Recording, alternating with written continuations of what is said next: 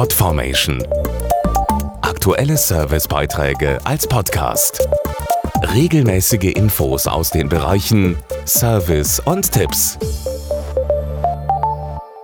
Der 10. Februar ist für viele Selbstständige und kleine Unternehmen ein wichtiger Stichtag, denn genau dann ist die Umsatzsteuer fällig. Und nur ein paar Tage danach ist die Gewerbesteuer dran. Und das, obwohl das neue Jahr oft wirtschaftlich eher langsam anläuft. Was getan werden kann, um trotzdem liquide zu bleiben, erfahren Sie jetzt. Viele Selbstständige und kleine Unternehmen kämpfen besonders zwischen Januar und März mit knapper Liquidität. Laut Statistischem Bundesamt geht dann der Umsatz beispielsweise in Einzelhandel oder Gastronomie stark zurück. Dazu Oliver Schmidt vom Kreditanbieter Ivoca, der auf selbstständige und kleine Unternehmen spezialisiert ist. Gerade bei Kleinunternehmen schwanken die Einnahmen im Winter von Natur aus stärker Gleichzeitig erhalten sie aber nur selten einen schnellen Kredit, um diese Schwankungen auszugleichen. Ivoca erreichen deshalb gerade am Anfang des Jahres viele Kreditanfragen. Wegen der schlechten Kreditversorgung ist es für Selbstständige und Kleinunternehmen viel schwieriger, das ganz normale Auf und Ab ihrer Einnahmen zu managen.